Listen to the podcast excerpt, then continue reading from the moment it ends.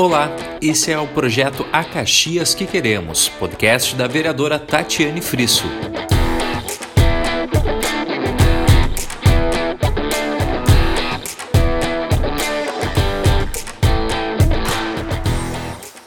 Olá, pessoal que nos acompanham através das redes sociais.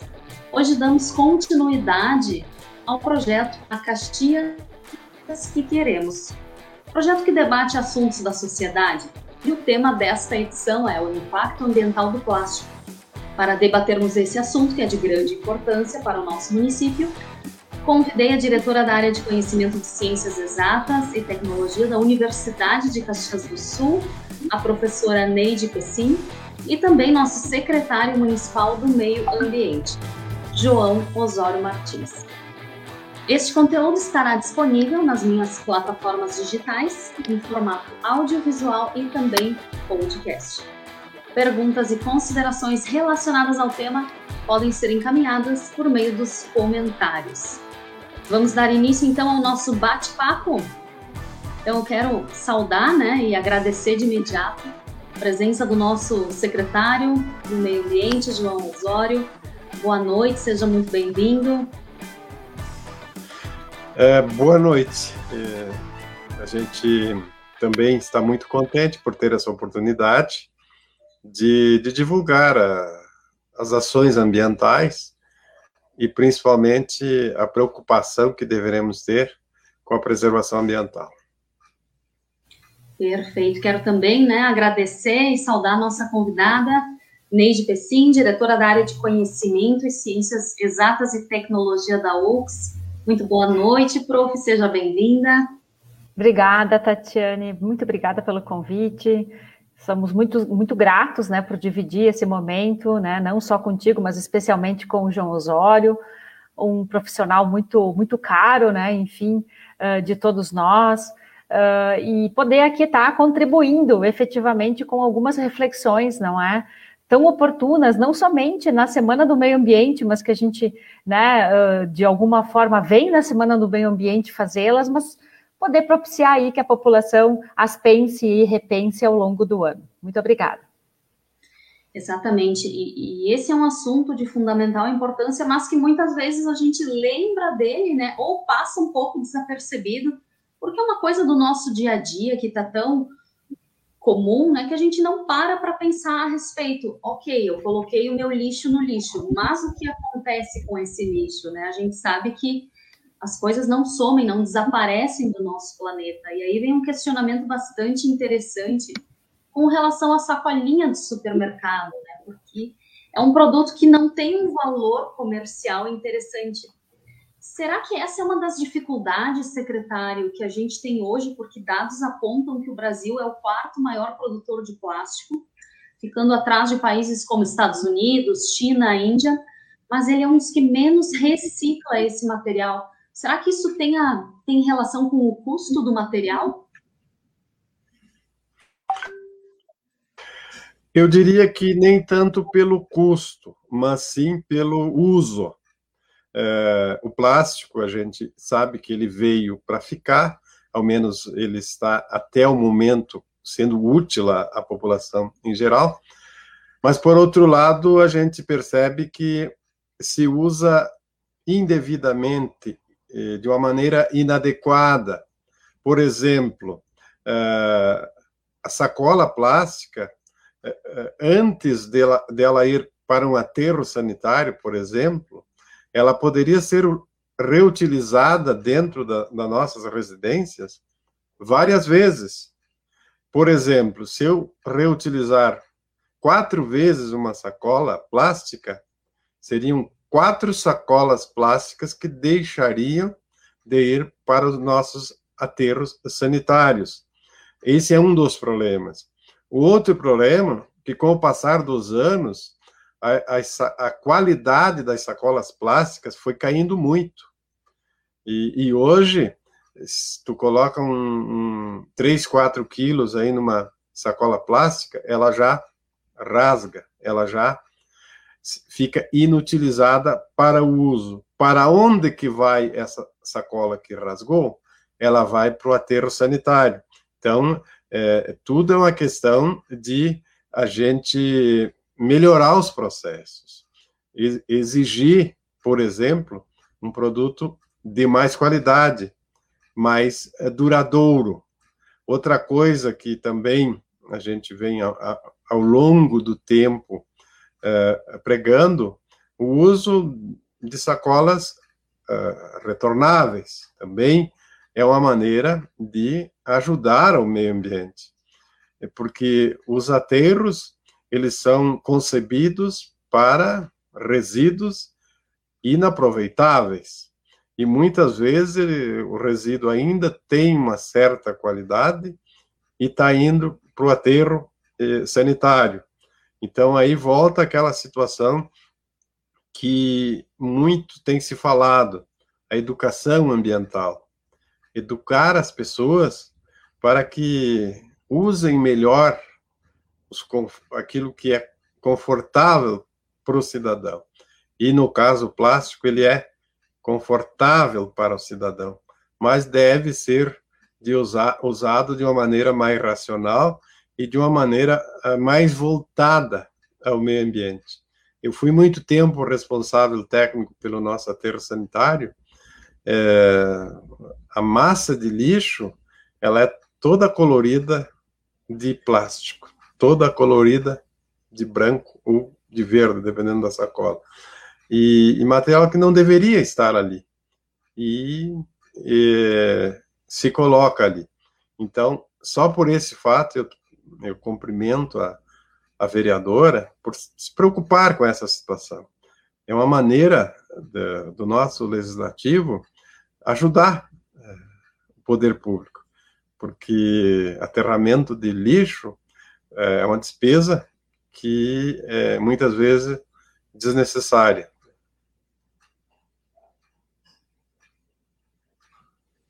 Bom, quero saudar a Miriam Constante, que coloca aqui nas nossas redes sociais um ótimo tema, parabéns. Obrigado por estar acompanhando, Miriam.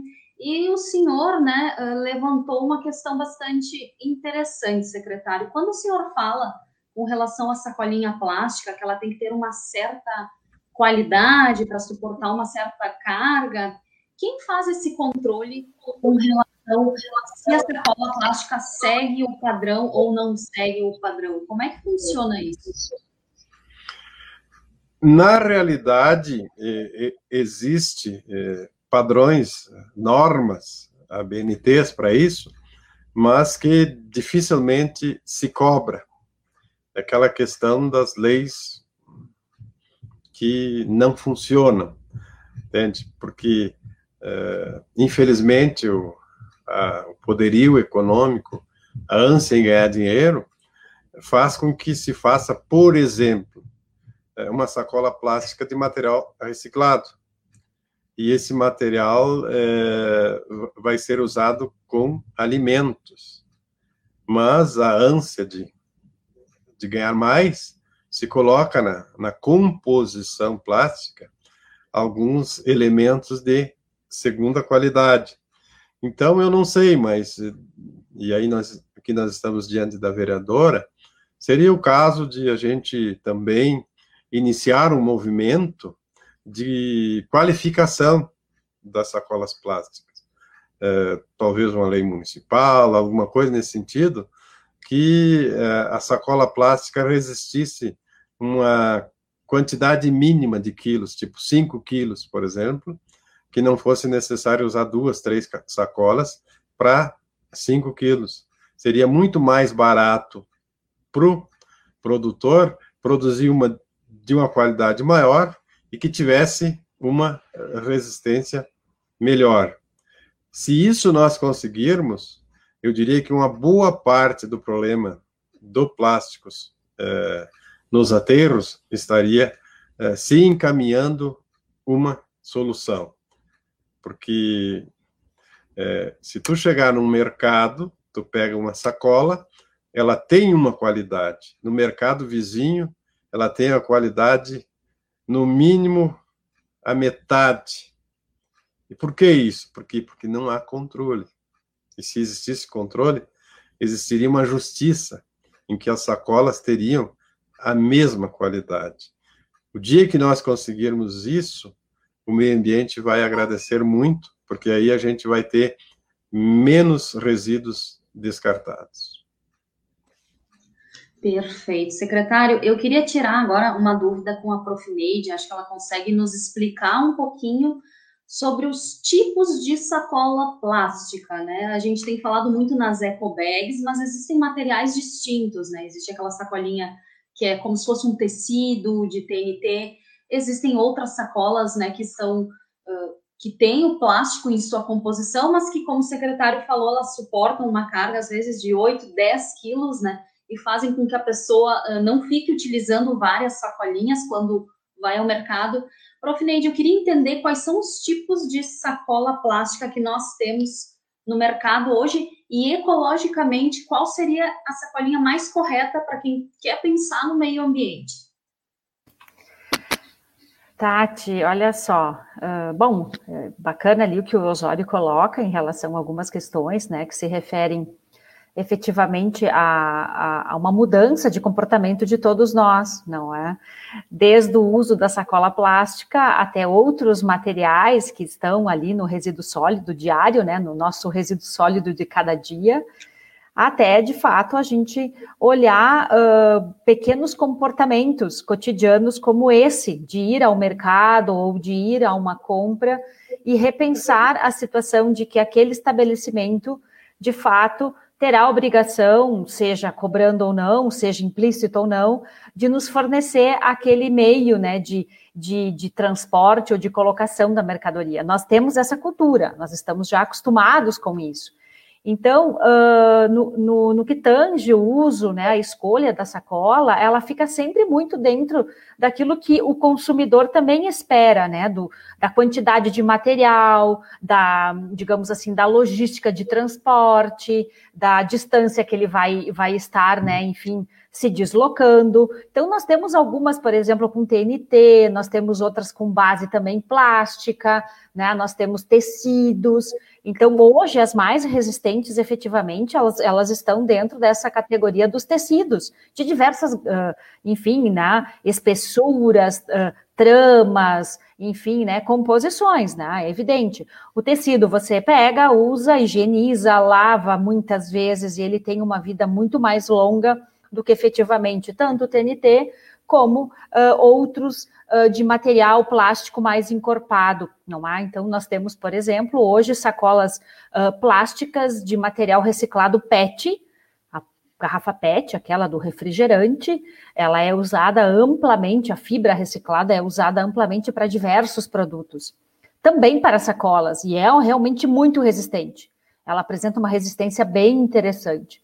Então, nós temos uma infinidade no mercado.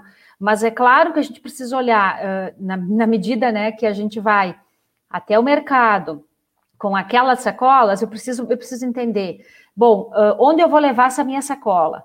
Né? Vai estar no carro, vai estar na bolsa, né? Eu vou levar na mão, uh, qual é, né? Esse, como é que eu vou me deslocar com essa sacola? Como é que eu vou chegar? Que volume eu vou comprar? Então, é, é essas, essas e também a questão, né, da vamos dizer assim, da doutrina da higienização da sacola, porque ela precisa ser lavada com um certo, uma certa frequência, ou hoje, por exemplo, na era Covid, você usou a sacola, teoricamente você deveria higienizá-la a cada compra por conta, né, de todo o cuidado de colocar esses materiais dentro da sua casa. Então, há toda uma série de variáveis que precisam ser avaliadas. Mas infinitamente, eu diria, muitas vezes melhor é a gente se estruturar para ter um, um, conjunto de sacolas, nem que fossem as de TNT, que hoje a gente tem várias redes de mercado, inclusive, já disponibilizando, não é para uh, para compra ou para troca, enfim, né? Tem uma série de políticas, do que, claro, eu estar voltando a cada compra duas ou três vezes na semana com sacolas plásticas. Mas aí tem outras variáveis que depois eu comento em relação a isso. Ok?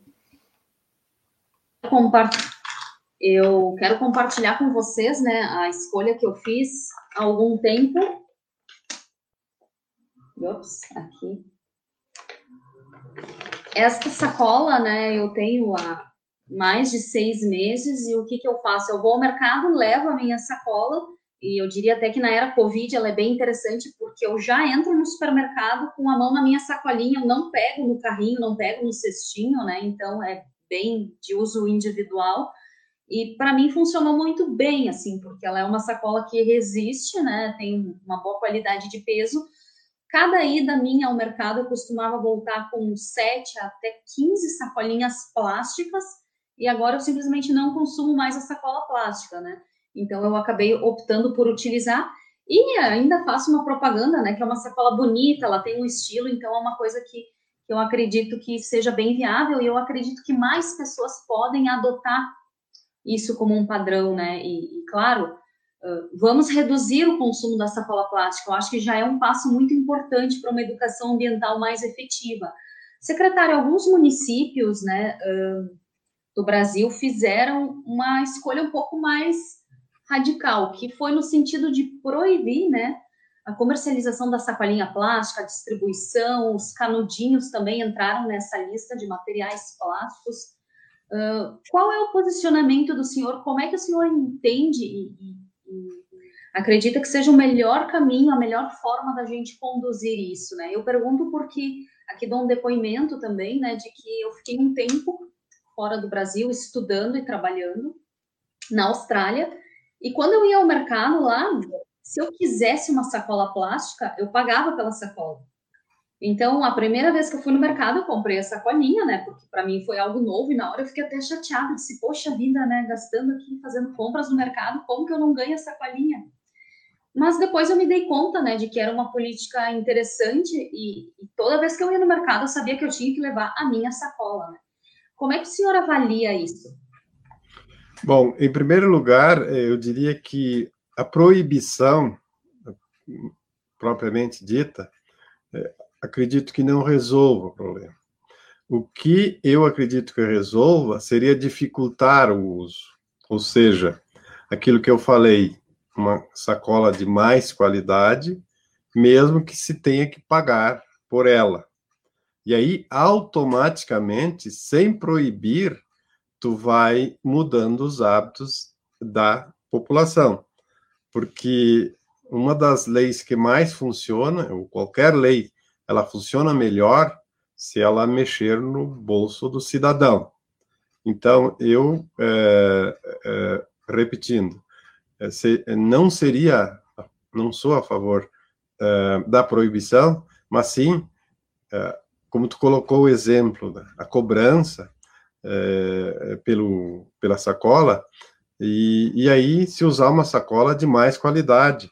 Auto, automaticamente, boa parte do problema é, do, da sacola no meio ambiente estará se resolvendo. Eu acho que por aí é, a gente conseguiria melhores resultados sem, digamos assim, também não atingir é, o fabricante, forçar com que o fabricante produzisse um produto de mais qualidade e, e deixaria a opção para o cidadão que, mesmo gastando um determinado valor a maior, é, optasse pela sacola plástica. Eu acho que por aí seria o melhor caminho. Eu não sei se a, a, a minha colega debatedora, a professora Neide, também vai por esse lado, mas eu acho que é o, é o mais racional, seria um meio termo, e aos poucos a gente ir é, é, trocando o, os hábitos é, da população.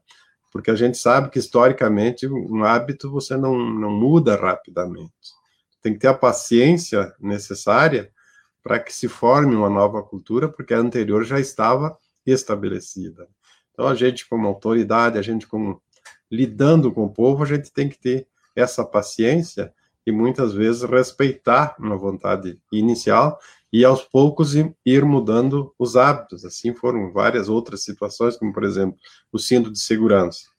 Num primeiro momento a população resistia e através das multas e multas e multas, hoje ninguém mais reclama, até porque é, ele é um equipamento que ajuda a população.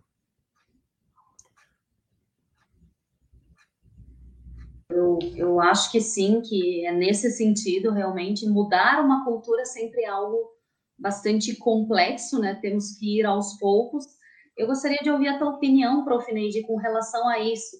Dessas cidades assim que baniram o canudinho plástico, a sacolinha, será que esse é o melhor caminho, é a melhor alternativa? Eu acho que temos que, de fato, né, refletir sobre essa questão da transição, né, sempre a transitoriedade uh, dos modelos, e é bem isso que o Osório coloca, não é? Nós temos que pensar em que momento nós estamos e por que, que nós chegamos até aqui.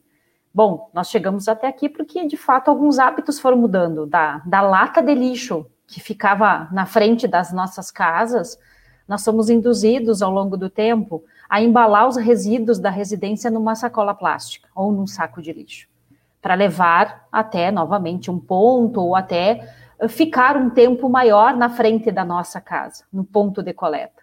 Então, também nós temos que avaliar que hoje a sacola plástica ela é um mecanismo para esse tipo de situação e que a população vai precisar enxergar outras formas de embalar, não é? Ou outros mecanismos de preservar o seu resíduo até o, o momento da coleta. Então, essa é uma, coloco essa variável porque ela é uma variável social e ela é muito importante de ser discutida, justamente uh, nesse sentido da transitoriedade de algumas uh, estratégias, não é? Então, banir simplesmente um material, por vezes, nos cria outros problemas, não é? Então, uh, o efeito educativo do pagar, do multar, do fiscalizar, realmente ele é, ele é algo que pode funcionar. Mas eu creio ainda muito nessa questão uh, da gente poder criar uh, multiplicadores ambientais. Não há, então, nós sensibilizarmos a população a, uma, uma, a um, tipo de, um tipo de uso, né, ao uso do plástico de forma racional, de forma comedida, não há? Conseguir fazer com que o plástico ele, ele seja visto não como o vilão da história, porque nós temos plásticos em todas a, em todos os componentes da nossa vida, né, do cotidiano, ok? Então o plástico ele não é o vilão da história.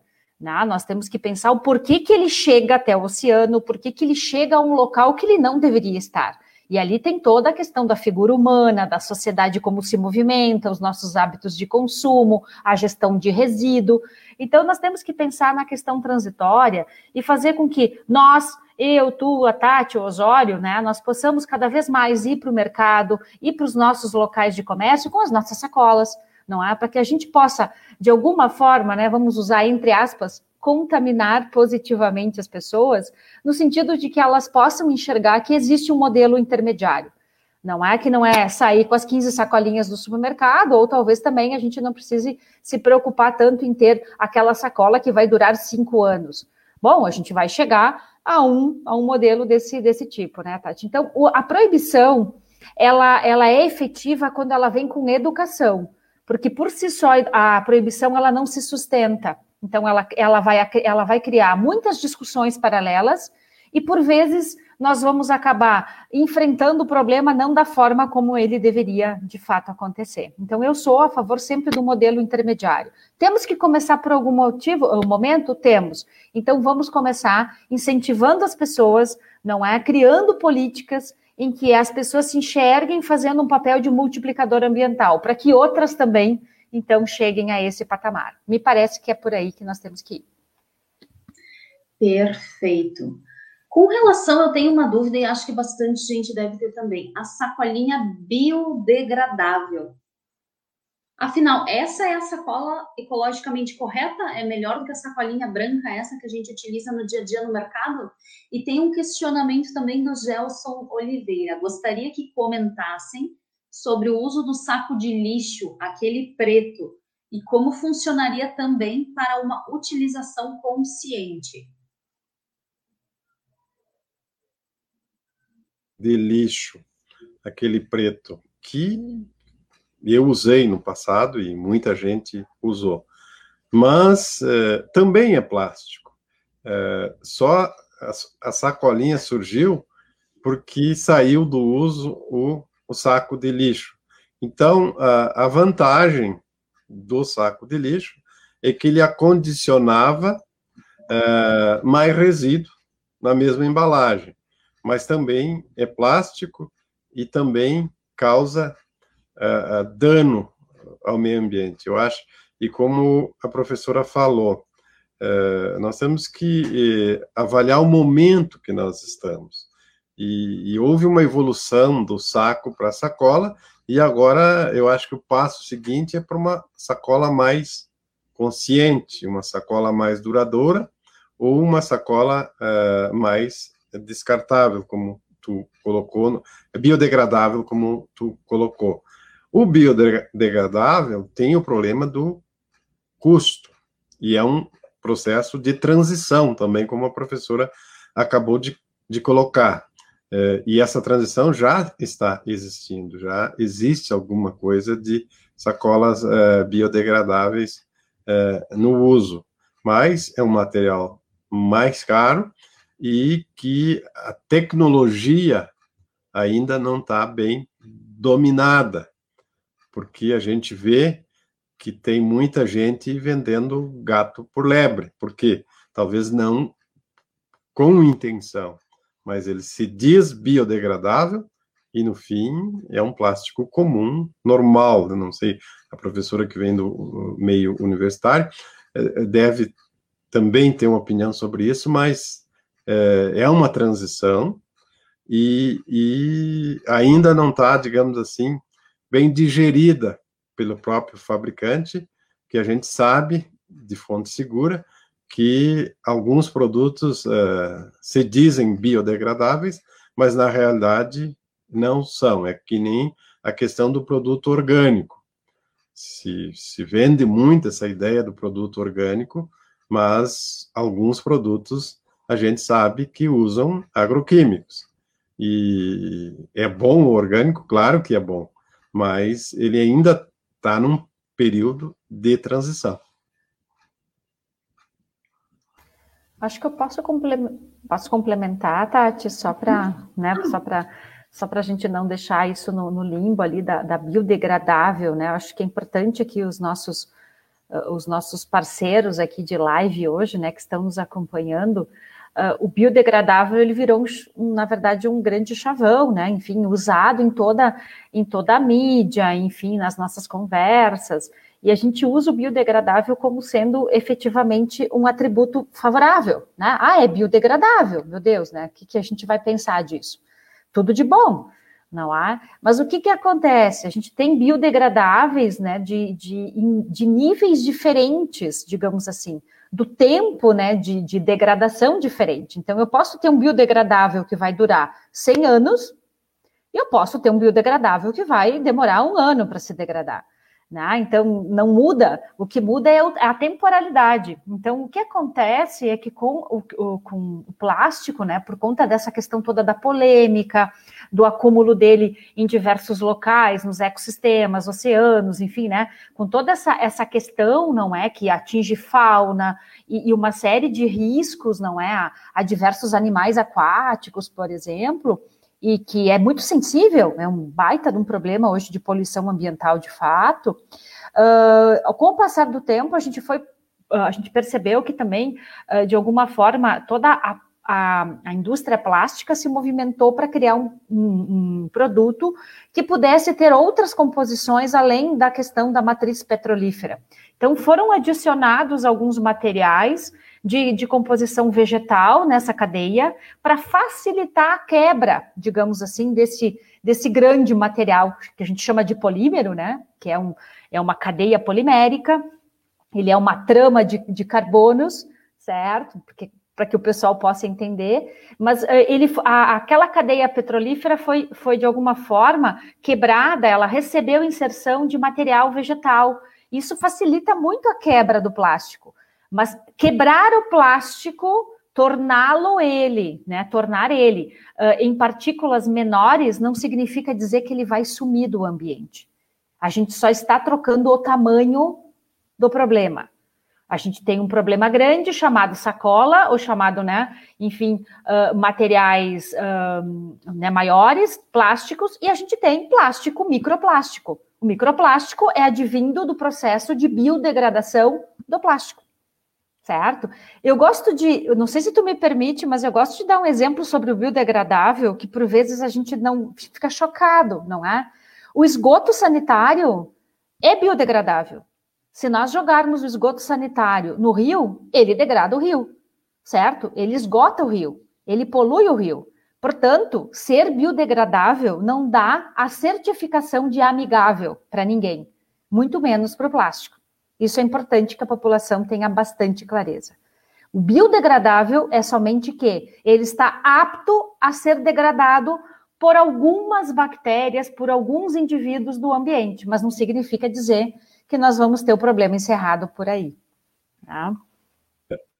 Já que a professora colocou no, no exemplo ali do, do esgoto sanitário, eh, e nós estamos em um programa educativo, eh, eu tenho propriedade rural e já perdi vários animais é, pelo plástico. A sacola plástica, ela foi usada com alimento. O boi vai lá, se ele tiver um pouco de fome, ele vai lá e come. Ela não digere no estômago do animal e acaba morrendo. Eu falo no boi, mas outros animais, é, principalmente nos oceanos, acabam comendo plástico, porque ele veio de uma, uma embalagem de alimento e peixes e vários animais marinhos acabam comendo esse plástico e acabam morrendo em função disso. Então, é, só para vocês terem uma ideia, o tamanho da problemática que na vida real é, se enfrenta.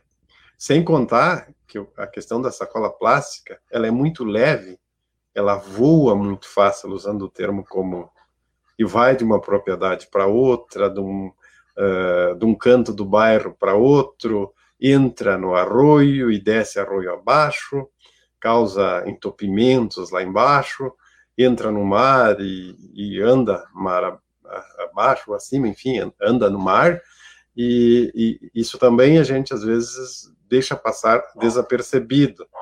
Uh, então, uh, além de todos os problemas que pode ter o plástico, tem esse problema que ele é um material muito leve e que voa e acaba atingindo os mais diversos tipos de, de ecossistema, de animais, e que lá na frente acabam ingerindo, e no caso das tubulações acaba entrando, a dizer, mas uma sacola não entope uma tubulação, entope porque uma se soma a outra, se soma a outra, se soma a outra, acaba for, formando, com perdão da palavra, um tufo, e ali não passa mais água, não passa mais nada, e aí em seguida vem a terra, vem o, uh, o material uh, orgânico e está feita a, a, confusão.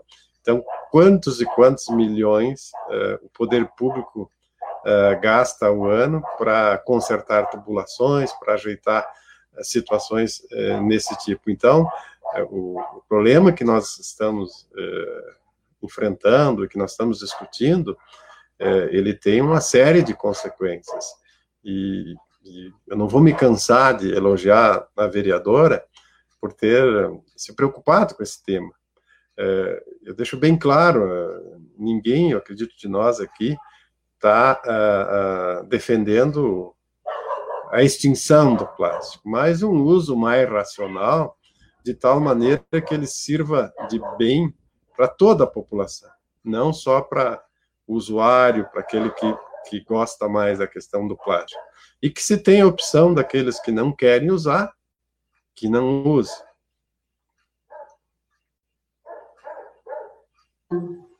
Perfeito, secretário. E e eu coloco aqui, né, um projeto de lei de minha autoria que talvez poucas pessoas tenham conhecimento, né, do meu envolvimento com a questão ambiental, que vem de várias questões, né, uma delas é que eu sou uma apaixonada por bicicleta e tenho muito contato com a natureza, a gente faz muitas trilhas, né, e vai muito para o mato, e como nos deixa triste, né, enquanto ciclistas, quando a gente vai para uma trilha e vê aqueles materiais, né, descartados de forma incorreta, os lixões que vêm se acumulando do Sul, infelizmente as pessoas descartam no sofá, TV velha. É um verdadeiro horror o que a gente vê no interior, né, de uma cidade tão bonita como é a nossa, né? E justamente eu protocolei um projeto de lei que fala sobre o uso consciente do plástico, porque eu também entendi que num primeiro momento a proibição talvez não fosse o melhor caminho para a gente atingir aquela maturidade, aquela consciência coletiva de que isso tem que ser um desejo, uma vontade das pessoas entendendo o impacto que aquilo traz. Então, eu protocolei um projeto de lei, né, isso ainda na outra legislatura, que fala sobre o uso consciente do plástico e que fica dentro da Semana Municipal do Meio Ambiente. Eu escolhi o dia 8 de junho, justamente por ser o Dia dos Oceanos. E infelizmente a gente sabe, né, que a maior parte dos plásticos acabam indo parar nos oceanos e hoje nós temos ilhas de poluição plástica em meio aos oceanos. Ninguém pensa, né? Todo mundo bom, vou para o Caribe serão vai ser as a viagem dos meus sonhos, as férias maravilhosas, né? E já foram encontrados diversos materiais, desde canudo plástico, seringa, luvas, né? Flutuando em ilhas próximo ao Mar do Caribe, né? Então, o quanto esse tema ele é importante. Quando eu protocolei esse projeto de lei, justamente, secretário, eu não queria que fosse apenas uma lei. Eu queria que a gente pudesse fazer ações para fomentá-lo. Tanto é que a gente fez, né, uma, uma ação muito bacana, né, com mercados onde a gente distribuiu né, as sacolinhas de tecido de TNT para os clientes de forma gratuita, junto com o material educativo dizendo né, a quantidade de lixo plástico que vai parar por ano nos oceanos, né, o quanto o Brasil produz. Infelizmente, né, os dados mostram que o Brasil está abaixo da média, ele está reciclando em torno de 2% desse material plástico. Então, é uma forma de tentar conscientizar a população de que essa mudança tem que vir de cada um de nós a gente tem que pensar em que planeta a gente quer deixar para os nossos filhos e para os nossos netos, né? E isso não deveria vir de uma proibição, mas de uma consciência coletiva. Eu vou ler aqui para quem está no, para quem está nos acompanhando, né, algumas manchetes para a gente debater um pouquinho mais sobre esse assunto.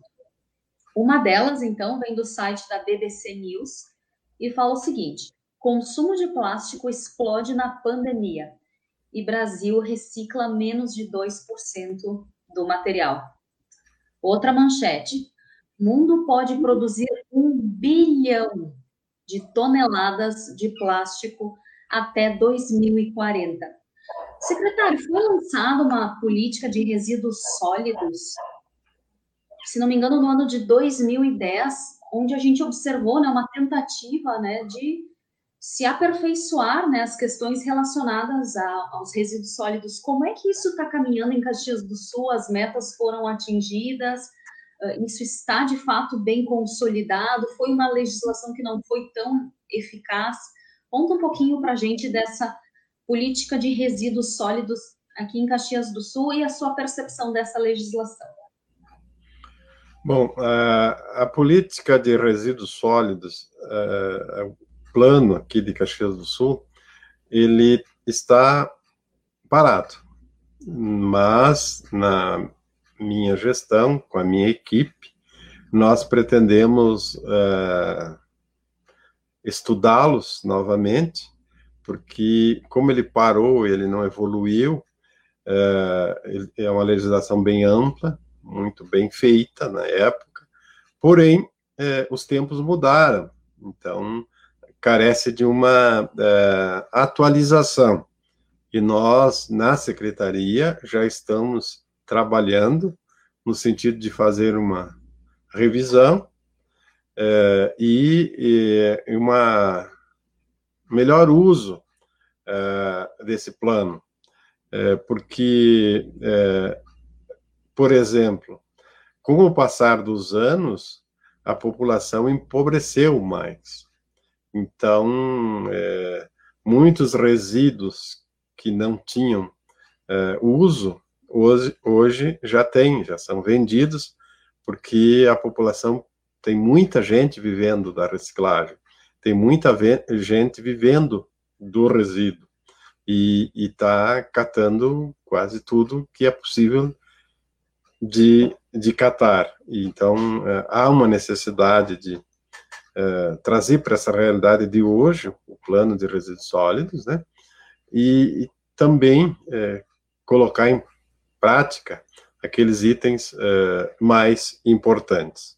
Recentemente, a cadeia da reciclagem, o pessoal que lida com a reciclagem, passou a ser coordenado pela Secretaria do Meio Ambiente, no sentido de a gente hum, dar um uso, uh, atender melhor essa gente, porque uh, com a pandemia, mais gente passou a viver uh, do lixo, ou seja, dos nossos resíduos. E a gente vai ter que socorrer esse povo, organizar esse povo.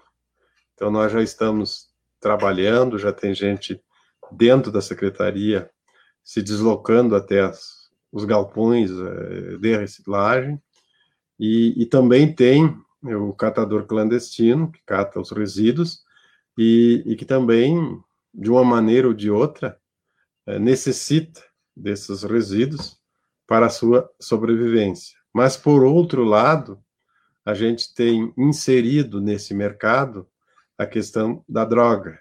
Então, também tem que ter um trabalho social aí.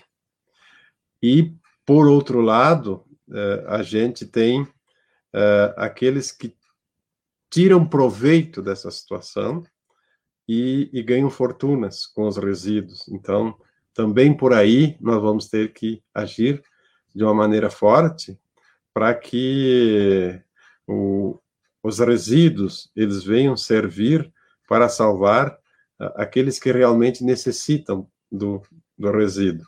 Então, a gente vê catando aí nos nossos bairros gente com caminhão seminovo, para não dizer novo. E a gente vê cidadão catando lixo com carroça com tração animal. Então, a gente tem que fazer um trabalho no sentido de fazer uma igualdade.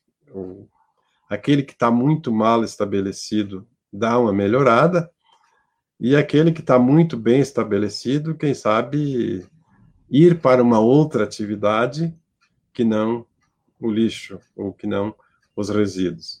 E, e tudo isso aí a gente vai tentar fazer ao longo desses anos que estivermos no governo.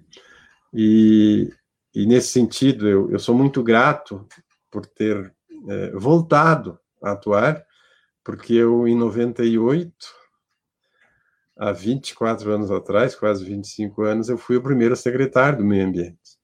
Então, essas questões ambientais eu, eu conheço de, de perto, né? Então, eu agradeço essa oportunidade que tive de, de de repassar esses conhecimentos que adquiri ao longo dos anos, né, é, para tentar ajudar é, o município de Caxias do Sul a, tra a trabalhar a questão ambiental é, da melhor maneira possível. Passaram-se mais de 20 anos e os problemas ambientais continuam muito, muito parecidos. Naquela época já se deparava com a questão do lixo, já se deparava com a questão de é, desmatamento e, e continuamos uh, nesse sentido uh, batalhando para regulamentar, para salvar o nosso meio ambiente. Então, eu mais uma vez agradeço a oportunidade e, e a gente está aí, como disse a professora, né? a gente está aí para ajudar e, e para passar um pouco dessa experiência para os jovens. Eu lá na, na, na nossa secretaria tenho procurado citar exemplos de situações embaraçosas que a gente passou ao longo dos anos, mas que vale a pena continuar lutando, que eu estou há muitos anos na luta e vou continuar enquanto eu, eu tiver força para isso, porque o meio ambiente merece. Que bom, secretário. Ficamos muito felizes né, em ter uma pessoa do seu porte, do seu conhecimento, à frente de uma secretaria tão importante quanto esta, né, que é o meio ambiente. E só para as pessoas que estão nos acompanhando, né, saberem um pouquinho mais de algumas das metas da Política Nacional de Resíduos Sólidos, entre essas metas né, estavam a elaboração de planos municipais de resíduos sólidos, eliminação dos lixões, declarações anuais sobre a quantidade de resíduos produzidos por região, sistemas de coleta seletiva, política de logística reserva, que é uma prática né, em na qual aquele que produz o material fica responsável pelo seu recolhimento. Logística, logística reversa. Isso, logística reversa. É. Então, uh, essas né, são algumas das pautas, né, dos temas principais que, que, esse, que essa política nacional de resíduos sólidos ela prevê e que a gente verifica, né, que ainda tem uma certa dificuldade em avançar, né? Essa política foi lançada em 2010 e eu confesso que eu fico bastante impressionada ainda quando vou para o litoral, né? Separo o meu lixo orgânico do seletivo e de repente eu vejo o caminhão da prefeitura recolhendo, misturando tudo e eu descubro que eles não fazem, né? Essa separação. Então a gente vê que, poxa vida, né? Se passaram tantos anos, a gente vem falando tanto em educação ambiental, mas a gente ainda né, acaba tropeçando no básico, que eu acho que é uma coisa que, que chama atenção, né, secretário, porque me parece que as pessoas ainda têm muita dificuldade em saber, mas o que é o seletivo e o que é o orgânico ainda tem muita confusão, né? Com relação às situações assim de educação, educação, o que, que a secretaria vem trabalhando, qual é o público-alvo da secretaria e como é que essa é para a Neide, né? Como é que a academia pode estar trabalhando né, com esse objetivo de tornar o meio ambiente um local mais sustentável né, e fazer com que as pessoas percebam a importância de mudar os comportamentos.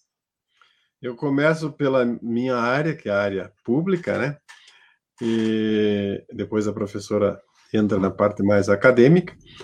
Mas a secretaria é, está procurando é, participar de todos os eventos voltados à questão ambiental. E também não tem se negado a pedir ajuda às nossas universidades. Ontem nós estivemos com uma professora da Universidade de Caxias do Sul, conversando a respeito de poluição hídrica, de monitoramento das nossas fontes poluidoras, os nossos arroios, e, e deixou lá uma boa impressão para a gente é, fazer um trabalho nesse sentido. Então, nós é, iremos atrás da, das universidades para que nos ajudem a, a, formar políticas na área ambiental. E na parte educativa, uh, apesar da pandemia, uh, mas a gente tem tentado, de maneira virtual, chegar até a nossa comunidade mas assim que a pandemia passar, e eu tenho muita fé que estamos caminhando para o fim, eu tenho muita fé que a vacinação vai evoluir e que ainda esse ano nós vamos estarmos imunizados, né? É, e, e, aí a gente vai colocar o nosso time em campo, é, nas escolas, nas empresas. Eu costumo dizer que todos os espaços que oferecerem para a Secretaria do Meio Ambiente, ela vai ocupar esse aqui, por exemplo, é uma, é uma situação que nós fomos convidados e imediatamente eu me arrumei espaço na minha agenda e, e, e vim aqui e sou muito grato por essa oportunidade, porque de grão em grão a galinha enche o papo. É, vamos fazer aquele trabalho formiguinha. É, fala do meio ambiente aqui, fala do meio ambiente ali, e de repente a gente reconquista uma situação muito boa que se teve no passado, falou sobre o lixo, a coleta, tem municípios que nem a coleta seletiva faz mais, mistura tudo. Eu diria que esses municípios pequenos, a grande maioria, mistura tudo. Nós ainda estamos um pouco evoluídos, até porque a coleta seletiva dá um pouco de trabalho, a questão do lixo foi terceirizada, eles querem fazer rápido. Nós aqui ainda, a, a, coleta do lixo é pública, então a gente pode, às vezes, demorar um pouquinho mais. Às vezes, uh, o caminhão não vai muito cheio de seletivo, mas ele passa e faz a coleta. E, mas existem, concordo com a vereadora, uh, vários municípios na região aí, principalmente os pequenos, que abandonou a coleta seletiva. Não existe mais coleta seletiva. Às vezes existe só no papel, mas na prática passa o, compacta, o caminhão compactador ali, ele joga tudo para dentro. Eu já vi isso em mais de um município e, e evolu é, atrasou-se muito a questão da coleta seletiva. Essa é uma, é uma situação. Em relação a, ao plano de resíduos sólidos, ele é bem amplo, ele, é um, ele, ele faz um, um efeito guarda-chuva que ele abrange tudo, mas é, aos poucos a gente pretende pegar algumas partes desse guarda-chuva e colocar em prática, como por exemplo a reciclagem, a quantidade gerada, é, uma série de, de, de, itens do plano que a gente pretende, é, durante esse período aí, é, colocar em prática. Não tudo, porque ele é bem amplo, mas algumas coisas a gente já, já percebe que está no caminho e que a gente vai fazer.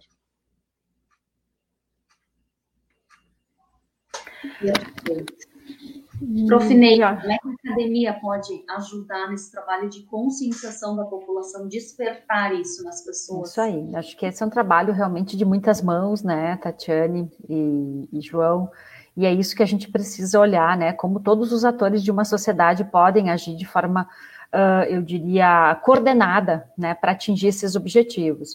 Uh, a instituição, né, de ensino, ou não somente eu represento aqui a UX, né, e tenho bastante orgulho de dizer isso, né? Minha caminhada na área ambiental já vai fechar 30 anos, então eu, eu estive sempre vinculada a essa, a essa instituição, né? Então, eu também sou muito grata, né, por poder ter feito toda a minha caminhada profissional. E a gente teve vários momentos, né? Eu acho que nós contribuímos em muito já uh, e queremos contribuir mais ainda com o futuro de Caxias. Uh, Para lembrar um pouquinho, uh, os, a área São Jácomo foi um processo de remediação uh, possível com base na parceria de uma empresa privada com a Universidade de Caxias do Sul liderando o projeto, lá em 1991. Então, de, de, de lá para cá, e não somente a questão do projeto de remediação, a própria coleta seletiva, quando começa em 92 em Caxias, a, a própria questão de toda a participação nossa em conselhos. Eu sou mesma hoje, né, lá no Condema, finalizo a minha caminhada lá em agosto, né, com o Osório, mas eu digo sempre que a gente pode estar discutindo com outros profissionais, não é? Levando não só a questão teórica, mas poder formular novos modelos tecnológicos, especialmente na área de resíduos, nós temos que discutir modelos tecnológicos. O Brasil está muito parado, eu diria, e aí faço uma crítica mais profissional do que cidadã. O Brasil parou muito na questão da gestão de resíduos sólidos no âmbito do social, mas nós não evoluímos no âmbito tecnológico, não há? Então, nos preocupamos muito em formular uma política nacional de resíduos sólidos que desse, desse uh, eu diria, a guarida à questão social, e esquecemos que para resíduo sólido nós temos uh, que usar muitas tecnologias. É uma solução heterogênea. Nós temos muitos materiais, portanto, portanto vamos ter muitas tecnologias para serem usadas aí para resolver o problema. Não é? A educação ambiental não é uma tecnologia, é um processo de gestão, um processo de caminhada diferente. Então, ao longo desse tempo, além de nós formarmos profissionais que possam chegar no mercado capacitados a isso, o nosso trabalho é esse, é enfrentar esses problemas junto com vocês, e parabéns, Tati, pela iniciativa brilhante de nos chamar, não é? De, de poder abrir as portas também para que nós estejamos aqui com o teu público, porque uh, o teu público, mas eu gosto de dizer, são, são cidadãos, não é? E esse, esse bate-papo que a gente pode fazer numa empresa, amanhã eu vou estar numa empresa, por exemplo, dando uma palestra para funcionários lá ao meio-dia, discutindo questões como essa. Nós podemos estar numa comunidade, nós podemos estar numa entidade, numa organização, podemos estar junto aos partidos, numa, na Câmara de Vereadores. Quer dizer, esse é o nosso papel, é fazer educação realmente de chão de fábrica, que a gente diz discutir de forma clara, levar uh, as nossas impressões, que não são só impressões, mas tem um fundamento técnico, um posicionamento técnico que realmente precisa ser uh, compartilhado com a população. De amor, eu digo sempre de emoção, as coisas andam, mas efetivamente a gente precisa ser um pouco mais racional e técnico, no sentido de aplicar recursos de maneira que eles possam se perpetuar de forma responsável ao longo do tempo. Então, eu acho que é isso, essa é a nossa é a nossa contribuição e eu sou muito grata, né? E agradeço muito esse, esse momento aqui de poder estar dividindo com vocês dois essa, essa reflexão. Perfeito, gente, estamos nos encaminhando, né, já para para o final, temos aqui um questionamento do Alan. Alan, obrigado por estar conosco nessa noite. Vamos ao questionamento. Senhor secretário, a SEMA e o Executivo se comprometeriam com um projeto de lei para cobrar pelas sacolinhas plásticas disponibilizadas pelos supermercados de Caxias do Sul? E para iniciarmos uma política séria para a redução do consumo na região? Essa é a pergunta do Alan Paz. Eu, de minha parte, é, concordo.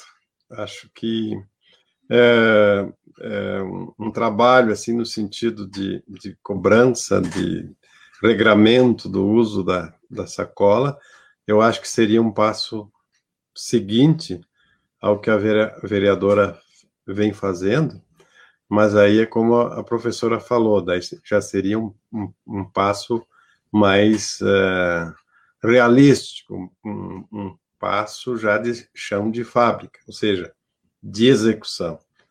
E eu acho que é, a gente caminha para isso. Eu acho que não, não, o passo seguinte é, é um regramento no, no, no uso, é como foi falado inicialmente, não é coibir, mas regrar, dificultar o uso, porque, eu volto a dizer, o meio, meio ambiente agradece essas ações, porque é, o plástico, principalmente a, sacolinha, é, não tem um regramento hoje. Hoje se usa, se joga fora, se vai para o rio, se vai para o mar, é, se mata animais, enfim é, teria que se dificultar um pouco mais, regrar mais o uso, de tal maneira que quem quisesse o, usar pagasse por isso, fosse uma opção, mas aqueles que tivessem que repensar o uso, tivesse essa oportunidade de repensar o uso. Porque ficou bem claro nesse nosso debate que ninguém é contra o uso mas nós somos contra o uso inadequado.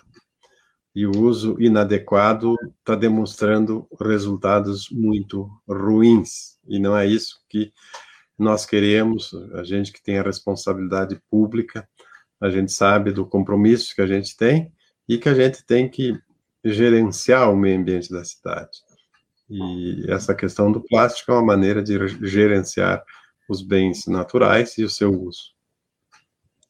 Perfeito. Gente, bate-papo está muito bom. Eu realmente agradeço a oportunidade de estar com duas pessoas né, que têm tanto conhecimento a compartilhar conosco.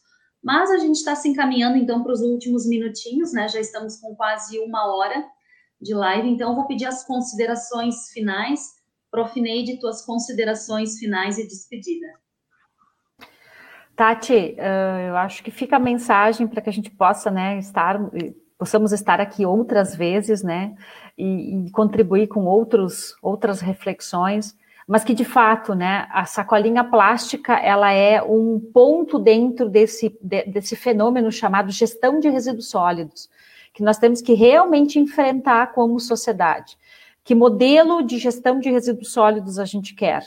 Não é para, de fato, optar por uma solução que seja mais segura, não é? E mais plena em resultados. Quando tu me perguntou sobre os canudinhos ali, eu queria fazer uma provocação para o público e deixei reservado um pouco para o final, porque sim, a gente passou ali por um tempo em que a gente acabou dizendo vamos tirar os canudinhos. Sim, a gente tirou os canudinhos de alguma forma e eles deveriam realmente ser tirados, não é? Assim como os copos descartáveis, vamos combinar, né? Eles não têm nenhuma serventia.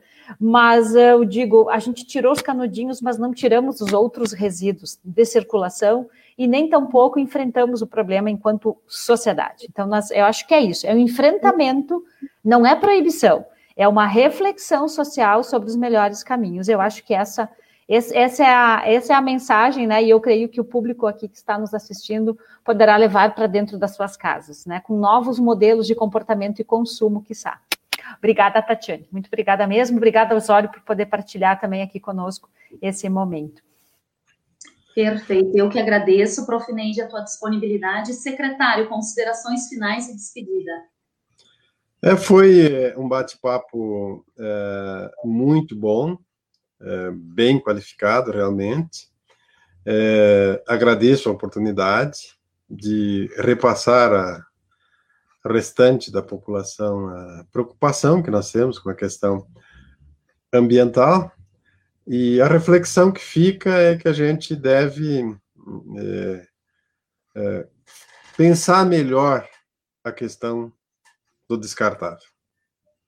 E aí se falou no, na sacola, mas se falou também no canudinho, se falou também no copo plástico, enfim, uma série de descartáveis que nós temos como luxo, de repente não é tanto.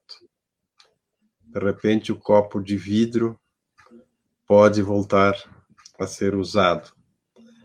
É, assim como está se deixando de usar o, o canudinho, ninguém está morrendo por isso. Essa é a quero fazer um parênteses que parece, para mim, parece quando eu vou no supermercado e eu tenho uma Coca-Cola embalada no plástico e aquela Coca-Cola no vidro, aquele é muito melhor no vidro. Não me perguntem o motivo, mas eu geralmente opto por aquilo. E eu lembro que nas festas de Polônia, principalmente, né, era aquelas garrafas assim retornáveis, né? E o quanto aquilo era bacana, assim. Então, eu acho que tem muitos comportamentos que a gente tem que amadurecer, pensar a respeito e é realmente uma questão cultural, né? Assim como a gente adquiriu o hábito de pegar a sacolinha plástica, a gente pode também começar a utilizar outros materiais, caixas de papelão, ecobags, e reduzir o nosso consumo, e isso vai ser um grande ganho para o meio ambiente. Então, gente, quero agradecer, um abraço especial a todos que acompanharam a gente na nossa live, tivemos um público bem expressivo, agradeço as perguntas que as pessoas encaminharam, e quero também agradecer, então, os nossos participantes, né, por compartilharem um pouquinho do seu conhecimento conosco. Agradeço, né, então, lembro que este formato, né, estará nas minhas redes sociais, o vídeo, e também em formato podcast no Spotify. Pode procurar por Tatiane Frisso ou a Caxias que queremos, que você terá acesso a todos os episódios. Muito obrigada e até a próxima.